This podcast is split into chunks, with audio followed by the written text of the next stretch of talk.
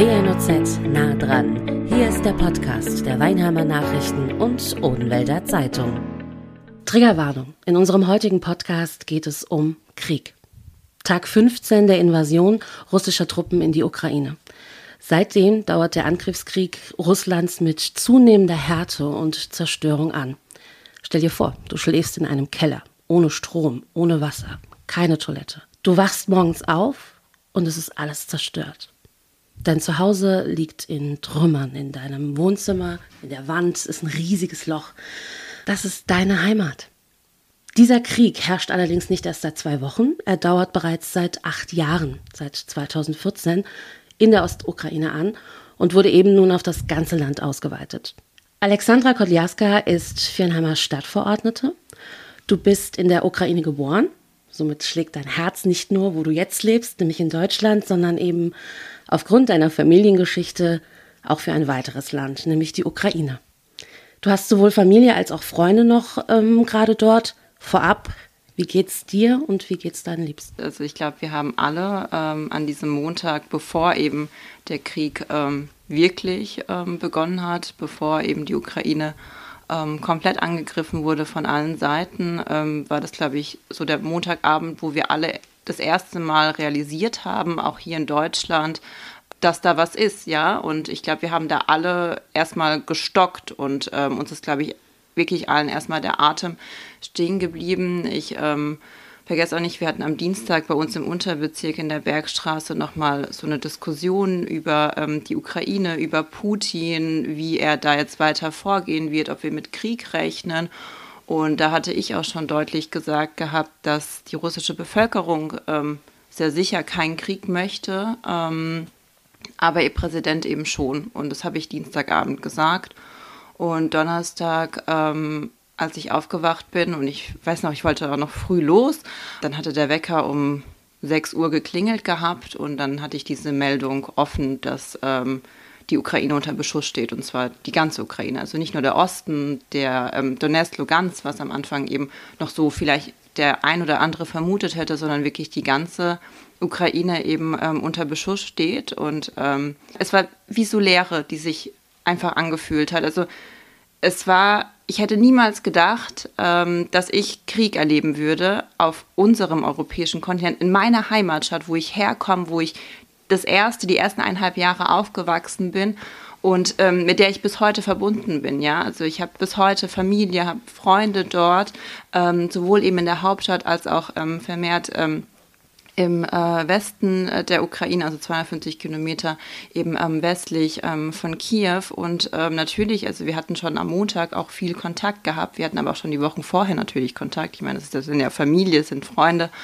Und ja, dann hatten wir mit äh, denen auch nochmal geschrieben gehabt und ähm, dann hieß es, wir halten durch, also wir stehen da zusammen und man sieht ja auch, wie kämpferisch sich die Ukraine gibt. Ja, wir haben uns ja nicht an einem Tag einnehmen lassen, wir haben uns generell nicht einnehmen lassen und ähm, sie meinen, wir halten zusammen, wir stehen das durch, wir verteidigen unser Land. Es ist unser Land, es ist nicht Putins ähm, Land. Wir kriegen dann auch die Videos und die Bilder, wo Bomben, wo Raketen einschlagen, ähm, unmittelbar in der Nähe von der zivilen Bevölkerung, mittlerweile auch an zivilen Punkten. Wir sehen das ja, da werden Häuser beschossen, Krankenhäuser, Kindergärten.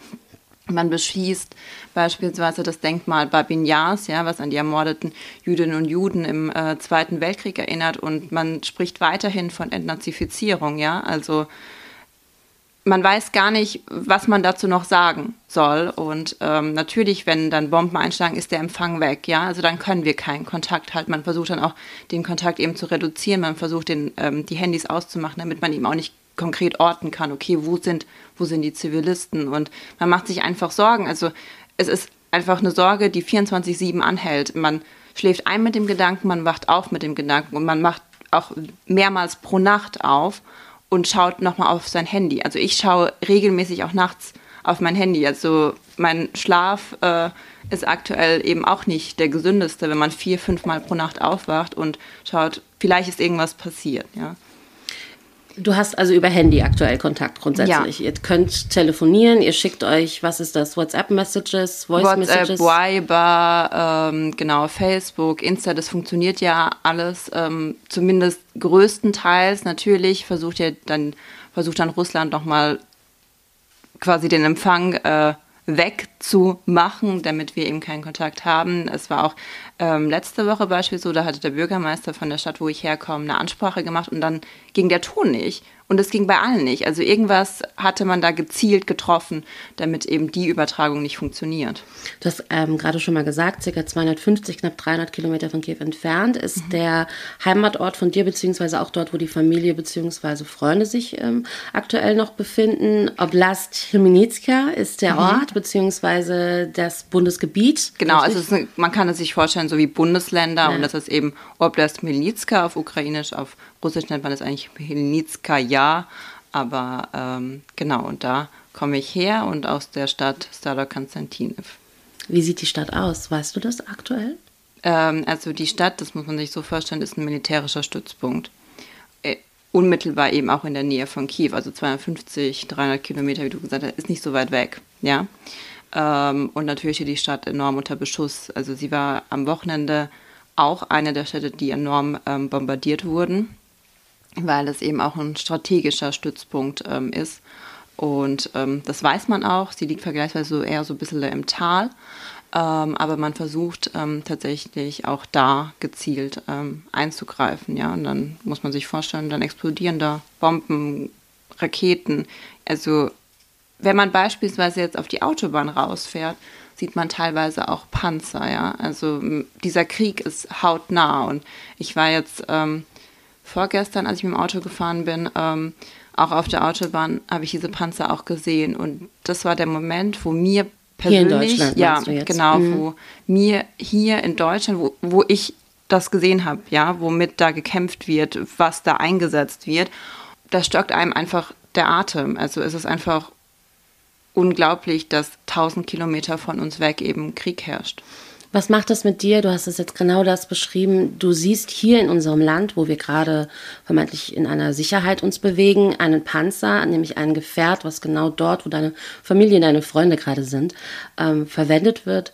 Und du bist aber hier in Sicherheit und die sind dort in keiner Sicherheit. Was, was macht das mit dir? Was passiert da bei dir? Also, ich weiß noch, das war das Wochenende, bevor überhaupt irgendwas passiert ist. Und ähm, es war Samstagabend und irgendwie, ich hatte auch relativ viel dann nochmal gelesen gehabt und ähm, dieser Samstagabend, äh, ich glaube, ich werde ihn auch nicht mehr vergessen, das war so der Moment, wo ich realisiert habe, so wirklich scheiße, ja, ich habe das enorme Glück, also stell dir mal vor, meine Eltern wären damals nicht nach Deutschland gekommen, dann wäre ich dort, müsste probieren zu fliehen, gegebenenfalls eben dort zu bleiben. Also, also ich meine, klar, wir verteidigen unser Land, aber irgendwann musst du dich entscheiden, bleibst du dort oder fliehst du, ja.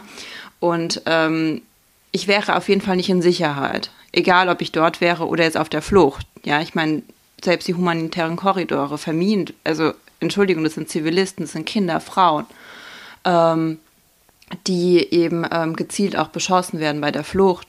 Das war so der erste, das erste Mal, wo ich wirklich gemerkt habe, und natürlich, das war mir auch vorher bewusst, aber das war der Moment, wo ich gesagt habe, okay, was für ein enormes Glück, das war mir schon immer bewusst. Ähm, ich habe eigentlich hier zu sein, in Frieden, in, in Frieden zu leben und ähm, wusste, wenn ich eben nicht ähm, hier wäre, würde ich genau vor dieser Entscheidung stehen. Und mein Papa beispielsweise wäre von der Generalmobilisierung betroffen, mein Bruder jetzt ähm, nicht. Also, ähm, Müsste also im Land bleiben, genau, dürfte nicht beispielsweise genau, fliehen? Ähm, das wäre ähm, eben der Punkt bei uns. Und ähm, ich meine, ich habe ja bis heute auch einen ukrainischen Pass, ich habe bis heute die ukrainische Staatsbürgerschaft. Ich hatte, also ich hatte einfach Angst. Und ähm, das war auch der Moment, wo mir auch das erste Mal so die Tränen gekommen sind. Ich bin glücklich, dass ich nicht, ähm, also dass ich wirklich diese Möglichkeit überhaupt habe, hier zu sein und ähm, natürlich in Sicherheit zu leben. Und wir müssen auch jedes Mal und uns muss allen bewusst sein ähm, in Deutschland, was für ein unfassbar großes Privileg wir haben, in Frieden und Sicherheit zu leben. weil die Menschen sind auf der Flucht, ja.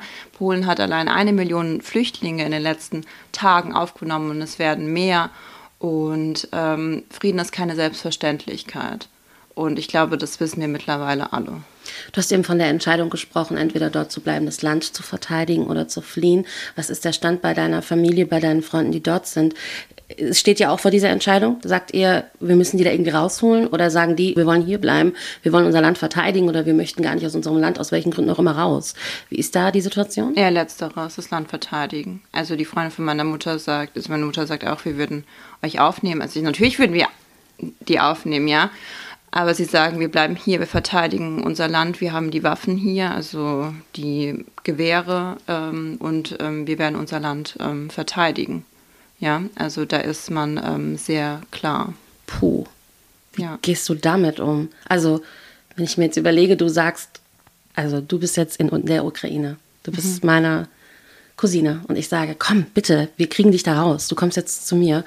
Und dann antwortest du mir, nee, ich bleibe aber hier, ich will mein Land verteidigen, ich bin bereits bewaffnet, ich habe schon dafür gesorgt, dass wenn es hart auf hart kommt, ich mich wehren kann. Das stelle ich mir, also das ist eine riesen Diskrepanz, die man auch mit seiner Empathie, mit seinem Gewissen hat, mit seiner Trauer und Wut wahrscheinlich auch einfach. Ganz ehrlich, also es macht mich stolz, weil ich ganz genau weiß, wenn nicht wir unser Land verteidigen, wer dann? Ja, also ich meine, wir wurden von heute auf morgen angegriffen ähm, und zwar ganz angegriffen. Ich meine, klar, es gab auch Auseinandersetzungen in den ähm, zwei Gebieten, ähm, aber dass ein Angriffskrieg im Jahr 2022 stattfindet, haben wir wahrscheinlich ähm, nicht für möglich gehalten. Und natürlich verteidigen wir dieses Land. Dass die Ukraine souverän ist, steht nicht zur Debatte. Ja, also ähm, man will mehr aus dieser Ukraine machen. Es ist unser Land und das gilt es eben zu verteidigen. Wie wichtig, du sprichst es immer mal wieder an, ist eigentlich aber der Punkt, dass der, ähm, jetzt ist es der Angriffskrieg seit zwei Wochen, die Invasion russischer Truppen. Dieser Krieg existiert ja aber schon seit acht Jahren. Beschäftigst du dich, deine Familie tatsächlich auch schon seit acht Jahren damit oder ploppt das jetzt wie bei den meisten von uns jetzt erst auf? Also es gibt die Auseinandersetzung seit acht Jahren und man muss sich auch anschauen, was war der Grund. Ähm, es hat ja angefangen November 2013 ähm, mit, den, mit der sogenannten Maidan-Bewegung. Also Maidan ist ja der große Platz ähm, in ähm, Kiew. Ähm, was damit angefangen hat, ähm, die Ukraine wollte nach Europa. Ja, wollte sich europäisch orientieren. Der damalige ähm, Präsident Janukowitsch hat es auch in seinem Wahlkampf versprochen, wir werden uns mehr Richtung Europa orientieren, wir wollen die EU-Mitgliedschaft. Und ähm, ja, kurz äh, vor, dem, vor der Unterzeichnung ist der gute Mann in, nach Russland geflogen, mit äh, Geld wieder zurückgekommen und dann war das EU-Assoziierungsabkommen ähm, futsch. Ja, und äh, man muss sagen, die EU natürlich verspricht Hoffnung und die Ukraine ist auch sehr ähm, westlich orientiert. Das muss man an der Stelle auch deutlich sagen. Äh, man sagt dann immer, ja, nee, stimmt ja auch gar nicht. Und äh, was werden die westlicher orientiert als Russland? Und ich sage an der Stelle, klar, wir sind westlicher orientiert, ja. Also wir sehen ganz viele ähm, Ukrainerinnen und Ukrainer, die problemlos Englisch sprechen, die einfach mit dieser, die jungen Menschen vor allem, die auch mit diesem Neuen quasi aufgewachsen sind. Und ähm, es war natürlich ein Schlag ins Gesicht, weil man hat uns das ja versprochen. Man hat ja gesagt, wir treten der EU bei. Und daraufhin haben sich diese, hat sich diese Maidan-Bewegung ähm, gebildet und das sind ja wirklich Menschenmassen auf die Straßen und haben ähm, demonstriert mit der Ukraine, mit der EU-Flagge und haben gesagt, wir wollen in die EU. Und ähm, schlussendlich hat es ja dann geendet mit dem Sturz von Janukowitsch, der jetzt, ich sage immer, der sitzt bei Putin im Strebergarten. ähm, genau, also die wollten dann wirklich also die Residenz ähm, von ihm stürmen, also auch seine Privatwohnung, ähm, ähm, Privathaus und ähm, genau damit hat es dann geendet. Und ja, währenddessen ist so ganz still und heimlich noch die Krim annektiert worden, indem da erstmal waren das so Silone äh, Cilavieki, das heißt äh, grüne Menschen, die da so ganz plötzlich auf einmal bei der, auf der Krim aufgetaucht sind. Die Krim ist natürlich auch ein wichtiger militärischer ähm, Punkt. Da ist ja die ähm, Flotte stationiert äh, der Russen und es war auch nie ein Problem, weil wir haben ja immer gesagt, ja, ich meine, Ukraine, Russen, ist doch egal, was da steht. Lass es da stehen. Wir hatten ja damals auch einen Pachtvertrag. Also wir haben immer noch einen Pachtvertrag, weil der ist ja hinfällig, wenn die es ja eh annektiert haben.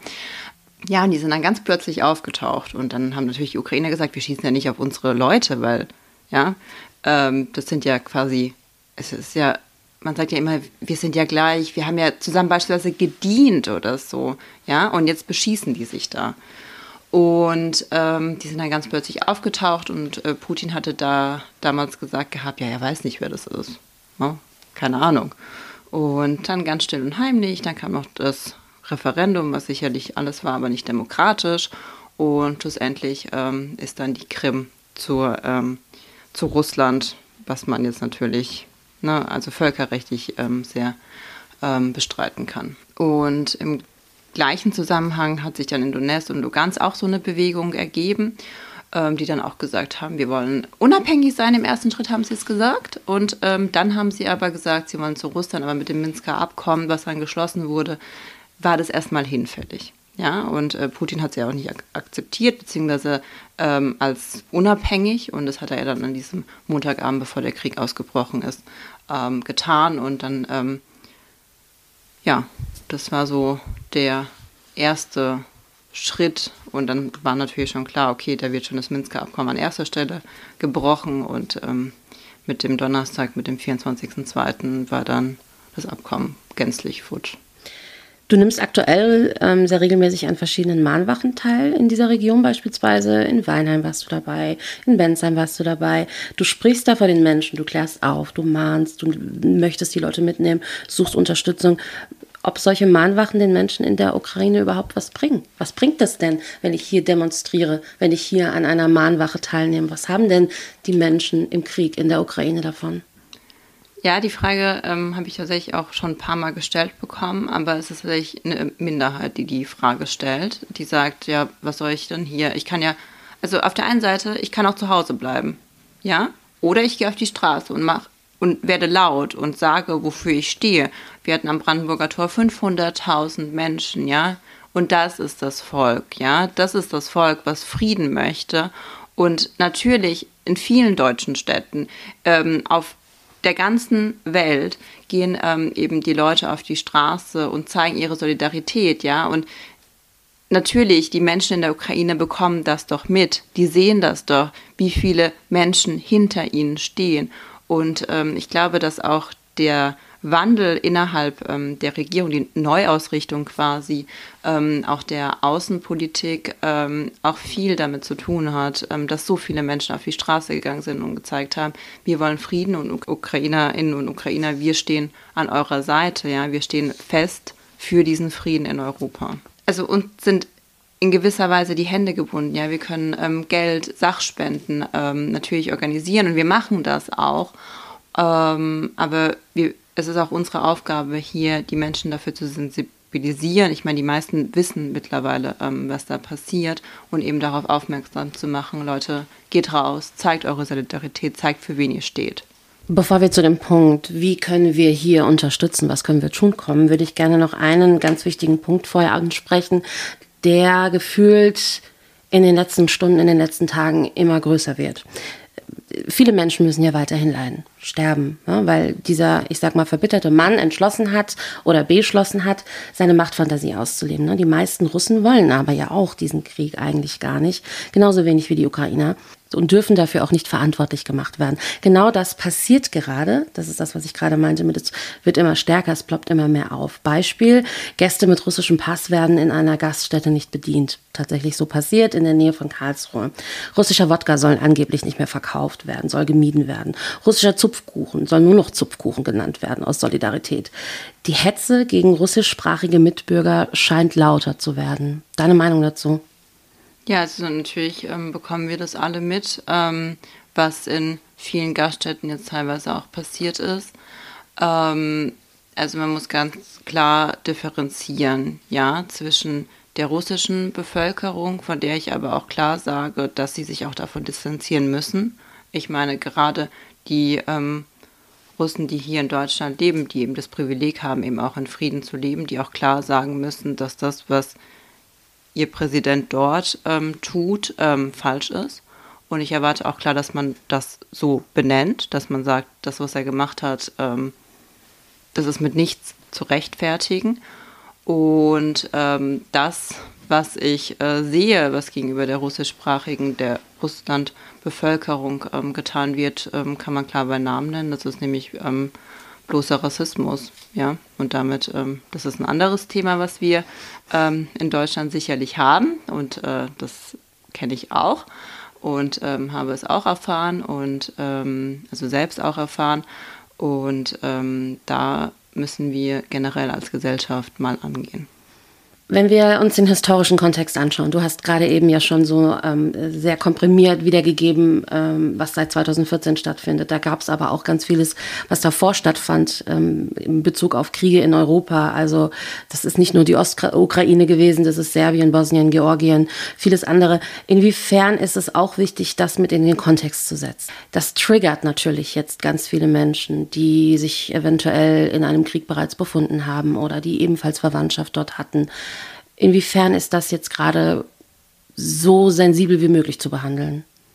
Es ist deshalb wichtig, ähm, weil den Menschen eben genau das Gleiche auch widerfahren ist. Ja, also man muss aber ganz klar sagen, nur weil wir jetzt über den Krieg in der Ukraine sprechen, ähm, vergessen wir diese Menschen nicht. Wir wissen, dass auch in diesen Ländern Krieg herrschte, sei es jetzt Völkermord. Also ich will da jetzt auch nicht ähm, irgendwas relativieren, was da ähm, war. Ähm, diese Menschen sind nicht vergessen, ja. Und wir wissen auch ähm, ganz genau, dass hier ähm, Traumata herrschen. Und ich weiß, dass die Menschen, die von dort, ähm, beispielsweise von den ähm, Kriegsländern, ähm, nach Deutschland geflohen sind, dass natürlich auch die Bereitschaft da ist, ähm, den Ukrainerinnen und Ukrainer in der Situation zu helfen, weil sie eben ganz genau wissen, wie das ist, wie die Bilder aussehen. Sie haben ja diese Bilder immer noch vor sich. Apropos helfen, was macht denn aus seiner Sicht die deutsche Regierung? Wie hilft die denn und wie gut ist die Hilfe für die Ukraine? Also, ähm, ich fange jetzt erstmal mal an mit den privaten Sachen. Also wir, also es gibt ja auf privater Ebene, also wir kennen das ja alle in ähm, unmittelbarer Umgebung, auch hier ähm, gibt es ja die Möglichkeit, ähm, Sachspenden abzugeben. Es gibt die Möglichkeit, Geld zu spenden. Es gibt ja die ganzen ähm, Konten, wo man ähm, gezielt auch Geld für die Ukraine eben auch überweisen kann. Und ich bin auf jeden Fall enorm dankbar, und das will ich an der Stelle auch sagen, ähm, für die Hilfe, die ähm, von der deutschen Bevölkerung eben kommt ähm, in diesem Bereich, die wirklich sagen, hey, also ich meine, ich habe auch viele äh, Nachrichten bekommen von Freundinnen, von Freunden, die gesagt haben, hey, wir haben so viel, wo können wir das abgeben? Und dass man da auch wirklich gezielt Matten, Windeln, dass man die dann auch gezielt ähm, spendet. Und da will ich immer sagen, dass ich dafür wirklich sehr dankbar bin. Und das wissen auch die Ukrainer und Ukrainer, welch großes Hilfsangebot hier existiert. Kommt das denn aber auch tatsächlich dort an? Also man sieht ja jetzt auch ebenfalls diese Bilder mit, wie viele LKWs und so weiter und so fort an den Grenzen kilometerweit stehen. Kommt das wirklich bei den Ukrainern an? Und zwar nicht irgendwo, sondern da, wo es auch wirklich gebraucht wird, in den Gebieten, wo eben schon entsprechend ähm, Hilfsmaßnahmen eigentlich notwendig sind? An den Grenzen wird entsprechend weiter weiter verteilt. Natürlich ist es schwierig, ja. Also vor allem, weil Lkw-Fahrer, das muss man auch an der Stelle sagen, da sind ja auch viele Ukrainerinnen und Ukrainer ähm, dabei, die, also vor allem die Ukrainer, die wegen der Generalmobilisierung natürlich nicht über die Grenze können, ja. Ähm, Weil sie nicht mehr rauskommen können. Ja, genau. Ähm, also sie können rein, aber nicht mehr raus, genau. Was wird denn aber besonders gebraucht? Ich habe jetzt wiederum sehr oft gelesen, an, an Sachen, Kleidung generell ist genug da. Also akut gebraucht werden natürlich warme Decken, es werden gebraucht beispielsweise diese Isomatten, ähm, Schlafsäcke, damit eben den Leuten eben auch warm ist, auch wenn sie dann ähm, irgendwie in der Kälte schlafen müssen. Ich meine, wir sehen das beispielsweise in Mariupol, dass da ähm, seit Tagen kein Strom, kein Wasser da ist. Ja, es ist Anfang März, in der Ukraine ist es jetzt noch nicht so warm. Ähm, genau, das aus der Kategorie quasi dann Hygieneartikel werden gebraucht. Dann natürlich für die kleinen Kinder. Wir brauchen natürlich die Babynahrung, ähm, egal welches Alter. Trinkflaschen, Windeln werden gebraucht. Natürlich auch Medikamente, sei es Ibuprofen, sei es Aspirin, sei es beispielsweise die ähm, Diabetes-Spritzen, ähm, was auch schon, also Insulin ähm, wird beispielsweise gebraucht. Da weiß ich aber, dass auch viele Kliniken ähm, spenden. Genau, und dann natürlich langhaltige Lebensmittel, die man eben auch problemlos transportieren kann. Auf keinen Fall frische Lebensmittel, weil die, die überleben den, also die schaffen diesen Transport. Und auch nicht kochen muss, ne? Genau, dass man quasi einfach eine Dose muss. aufmachen ja. kann und ähm, daraus essen kann und ähm, das wäre schon ganz wichtig. Aber die meisten Anlaufstellen, wo man abgeben kann, die haben auch nochmal konkret Listen, was gebraucht wird und das ähm, bitte ich dann zu beachten. Und ähm, ich habe jetzt auch schon mitbekommen, dass das beispielsweise nicht so ist wie im Ahrtal, wo man seinen Schrott, den man hatte, auf gut Deutsch wirklich, ähm, gespendet hatte, haben ja Leute Faschingssachen gespendet, wo man sich einfach denkt, Leute, wir sind kein Sperrmüll, ja. Aber ich muss sagen, dass ich da wirklich auch mitbekommen habe, ähm, dass das ähm, nicht der Fall ist, dass die Leute schon wirklich das spenden, was auch gebraucht wird. Und ähm, dafür bin ich wirklich auch sehr dankbar. Ich springe ganz kurz zurück zur Frage, was macht die deutsche Regierung? Wie stehst du denn zum Thema deutsche Waffenlieferung? Also, ich weiß auch noch, dass ich am Montag, nee, am Dienstag hatten wir die ähm, gemeinsame, diese Unterbezirkssitzung, also in, in der Bergstraße, weil ich komme ja aus Viernheim, wir sind ja nicht mehr Baden-Württemberg, sondern ähm, Hessen. Aber ihr habt ja auch einen Teil von der Bergstraße noch. Mhm. Und ähm, dass ich da gesagt habe, dass ich aus der Sicht einer Deutschen klar sage, dass Deutschland keine Waffen liefern sollte. Das habe ich am Dienstag noch ähm, gesagt. Und davon war ich auch überzeugt.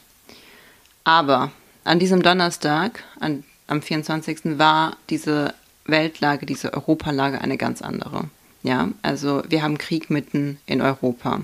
Und es war, das sage ich an der Stelle auch deutlich, die einzig richtige Entscheidung. Ich war schon dankbar, dass an dem Dienstag endlich Nord Stream 2 gestoppt wurde, ähm, wo ich auch schon gesagt habe, also wenn nicht jetzt, wann dann?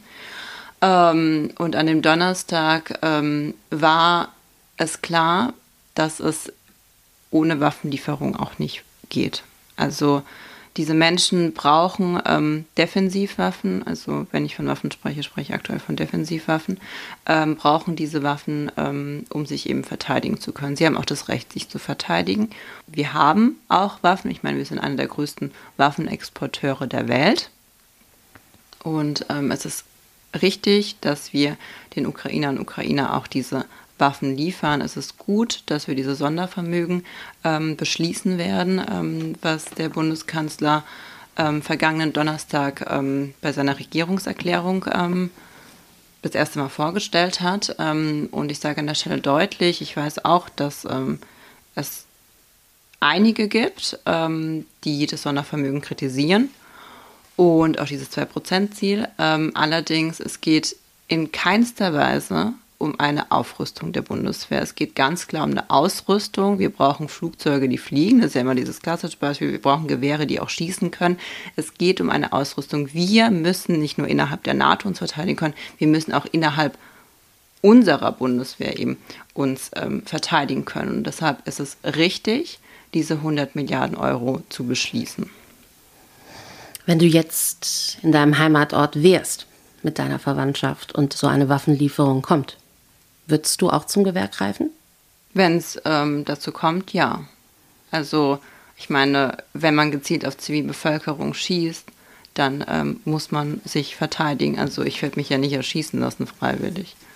Ich glaube, das würde keiner von uns, wenn es in der Situation ist. Also ich meine, ich kenne auch diese Kommentare auf Twitter, ich würde niemals äh, zum Gewehr greifen, aber ich denke, wenn wir alle in uns gehen und ähm, die Situation vor Augen haben, ja, zerstört, also zerstörte Straßen, alles schwarz, weil überall Bomben eingeschlagen sind und dann steht einer und will dich erschießen und du hast das Gewehr, dann lässt du dich doch nicht erschießen.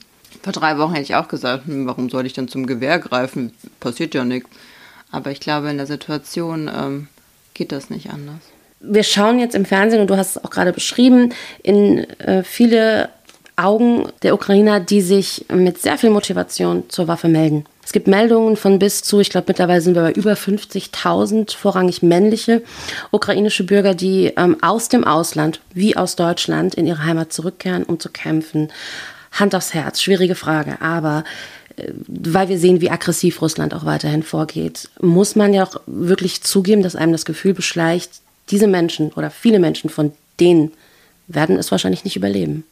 Also ich glaube, dass man sich meldet, um eben dieses Land zu verteidigen, in erster Linie, um eben auch zu kämpfen dafür, wofür man, wofür man steht, für Freiheit, für Demokratie. Das ist das, worauf es ankommt. Das ist das, warum sie auch zurückkehren und warum sie auch entsprechend ähm, zur Waffe greifen, um eben dieses Land zu verteidigen. Aus deiner persönlichen Sicht, eben den ukrainischen Wurzeln, was kann deiner Meinung nach den Krieg stoppen?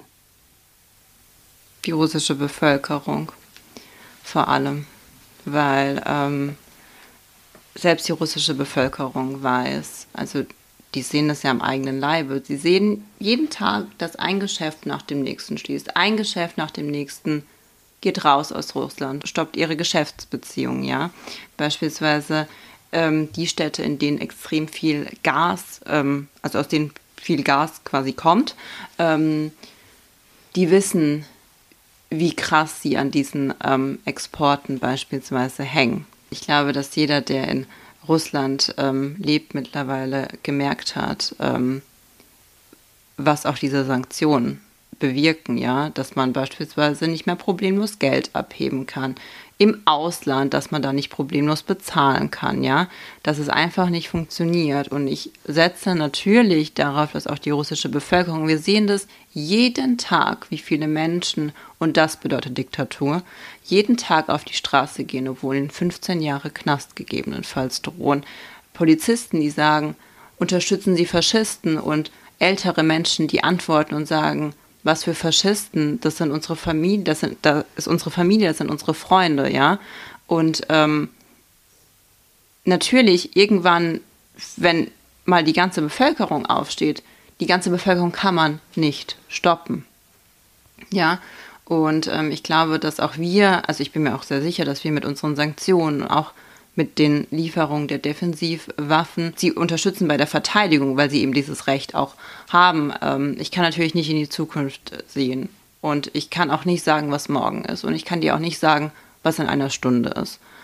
Ähm, aber in diesem Moment geht es darum, sich zu verteidigen und das werden wir auch tun. Die Außenminister der Ukraine und Russlands wollen sich offenbar heute in der Türkei zu Gesprächen treffen. Der türkische Präsident Erdogan hat angeblich angeboten zu schlichten. Das alleine finde ich schon sehr kurios, dass es der türkische Präsident ist und dass er sein Land dafür zur Verfügung stellt.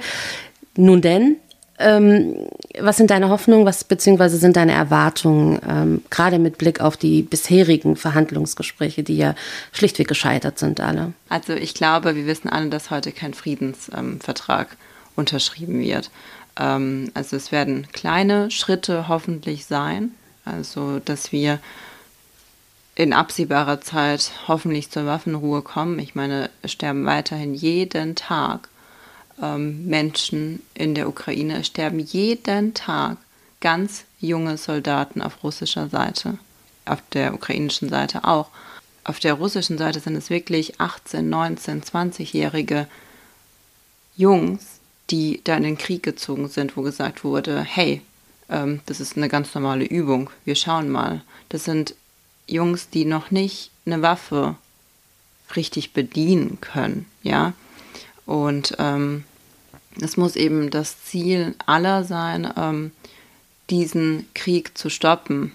Aber wenn man auf der anderen Seite, auf der Seite Russlands eben einen Diktator sitzen hat, der natürlich nicht da ist, weil das jetzt ja irgendwo im Bunker, irgendwo im, weiß ich nicht, dann ist diese Situation eine andere. Er sagt ja teilweise auch, ähm, die Ukraine soll Zugeständnisse machen und dann verhandeln wir. Also ähm, niemand verhandelt und dann macht man, also in der Verhandlung macht man gegebenenfalls Zugeständnisse, ja. Aber natürlich, wenn währenddessen beschossen wird, ist natürlich die Verhandlungsposition auch eine ganz andere, ja, ähm, wenn man sich schon nicht an die Abmachungen hält. Und ähm, ja, ich denke, wir sollten das aufnehmen, was ähm, heute beschlossen wird. Ähm, ich kann nicht vorhersehen, ob es überhaupt einen Erfolg geben wird. Ich würde ganz kurz den Blick auf die flüchtenden Menschen äh, lenken. Über zwei Millionen sind es circa aktuell, ähm, die sich auf einzelne Länder wie Polen und so weiter verteilen, aber eben auch Deutschland. 2015, 2016 hatten wir eine Situation, wo ebenfalls ganz, ganz viele Menschen zu uns ins Land gekommen sind und wir haben gerade rückblickend feststellen müssen, huch, wir waren nicht vorbereitet ähm, gerade was so Infrastruktur anbelangt, aber eben auch, ähm, wenn die Menschen hier angekommen sind und, und, und aufgenommen wurden, die brauchen natürlich äh, vorwiegend erst einmal ein Dach über dem Kopf und, und äh, oder eine Unterkunft. Aber das Ganze ist damit ja nicht geschehen. Worauf will ich hinaus? Glaubst du, dass wir dieses Jahr 2022, so viele Jahre nach der Situation 2015, 2016, gewappneter sind, besser vorbereitet sind oder erleben wir vielleicht in ein paar Wochen, in ein paar Monaten ähnliches Chaos wie damals? Also ich glaube, wir haben vor zwei Wochen nicht gedacht, dass wir in so eine Situation kommen. Wir sehen ähm, die Strömungen. Also wir sehen, allein Polen hat schon eine Million Flüchtlinge aufgenommen und ähm, ein Teil will natürlich auch weiter ähm, nach Deutschland. Ähm, nach Schätzungen von UN werden es ja wahrscheinlich bis zu fünf Millionen Flüchtlinge insgesamt. Man weiß nicht, vielleicht werden es auch mehr. Das ist natürlich abhängig auch, wie lange dieser Krieg ähm, dauert. Ähm, ich weiß für meinen Teil, also es gibt entsprechende Vorkehrungen, beispielsweise das ähm, Bundesinnenministerium, das nochmal wirklich detailliert aufschreibt, okay, was ist, wo meldet man sich, wo ist die erste Anlaufstelle. Es wird beispielsweise unterschieden zwischen den allgemeinen Sammelstellen in Anführungszeichen. Beispielsweise in Hessen gibt es eine in Gießen, in Berlin gibt es natürlich ähm, eine große, ähm, hier in Heidelberg gibt es eine, in Mannheim glaube ich auch mittlerweile. Und ähm, es gibt natürlich die Möglichkeit, privat unterzukommen. Ja, da wird nochmal differenziert, okay, wenn jemand privat unterkommt, muss er sich quasi selbst, beziehungsweise müssen diejenigen, wo er unterkommt, ähm, sich an den jeweiligen Kreis wenden und sagen, hey, hier ist jemand, ähm, dann die Daten eben weitergeben etc., dass sie eben auch erfasst werden. Wenn man bei so einem zentralen Punkt kommt, dann geschieht das ganz automatisch.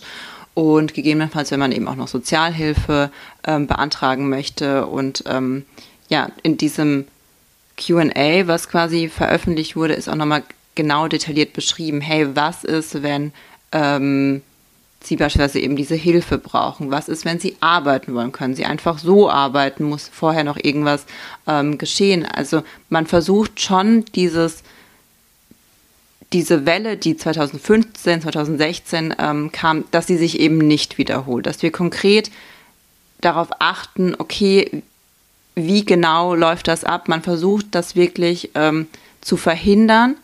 Und ähm, natürlich, wir können nicht absehen, was in ein paar Wochen ist, was in ein paar Monaten ist, wie viele schlussendlich kommen, ja. Es ist natürlich eine Herausforderung, das muss man an der Stelle deutlich sagen, ähm, aber es wird alles getan, dass sich, das, dass sich die Fehler von 2015 nicht wiederholen. Eigentlich weiß ich die Antwort und trotzdem möchte ich sie hören. Wie soll es weitergehen? Was wünschst du dir für die Zukunft? Und was ist dir besonders wichtig in den nächsten Wochen? Ich glaube, ich kann da für uns alle sprechen, sowohl eben aus deutscher als auch aus ukrainischer Sicht, ähm, dass wir Frieden wollen auf diesem Kontinent. Also ich glaube, da sind wir uns alle eins. Und ähm, natürlich ähm, für die Ukraine, dass ähm, wir souverän bleiben, dass ähm, wir keine Neutralität garantieren müssen, dass wir das, was in Anführungszeichen uns gehört, ähm, nicht abgeben müssen, dass alle Menschen dort, natürlich auch hier, aber jetzt in Anbetracht des Krieges in der Ukraine, der dort herrscht, dass alle zurückkommen können in ihr Land, dort weiter wohnen können, ist natürlich dann aufbauen und ähm, dass eben diese Sicherheit wieder herrscht und dass natürlich die ganzen Traumata, die dadurch entstanden sind, und das ist, das sind eine Menge, auch ähm, hier natürlich, ähm, dass sie Step by Step ähm, irgendwie überwunden werden. Natürlich, das Trauma wird nicht ähm, weggehen, ja. Ähm, aber dass diese Bombardierung auf die zivile Bevölkerung, gezielt zivile Bevölkerung, aufhört und dass dieser Krieg ähm, bald hoffentlich endet. Alexandra, danke für deine Zeit, danke für deine Worte und alles Gute weiterhin. Danke, dass ich hier sein durfte und ähm, ja, ich hoffe, ich habe euch einen Einblick in die Situation gegeben. Danke. Das war WNOZ nah dran, der Podcast der Weinheimer Nachrichten und Odenwälder Zeitung. Zu hören auf allen gängigen Streaming-Portalen und auf wnoz.de slash podcast.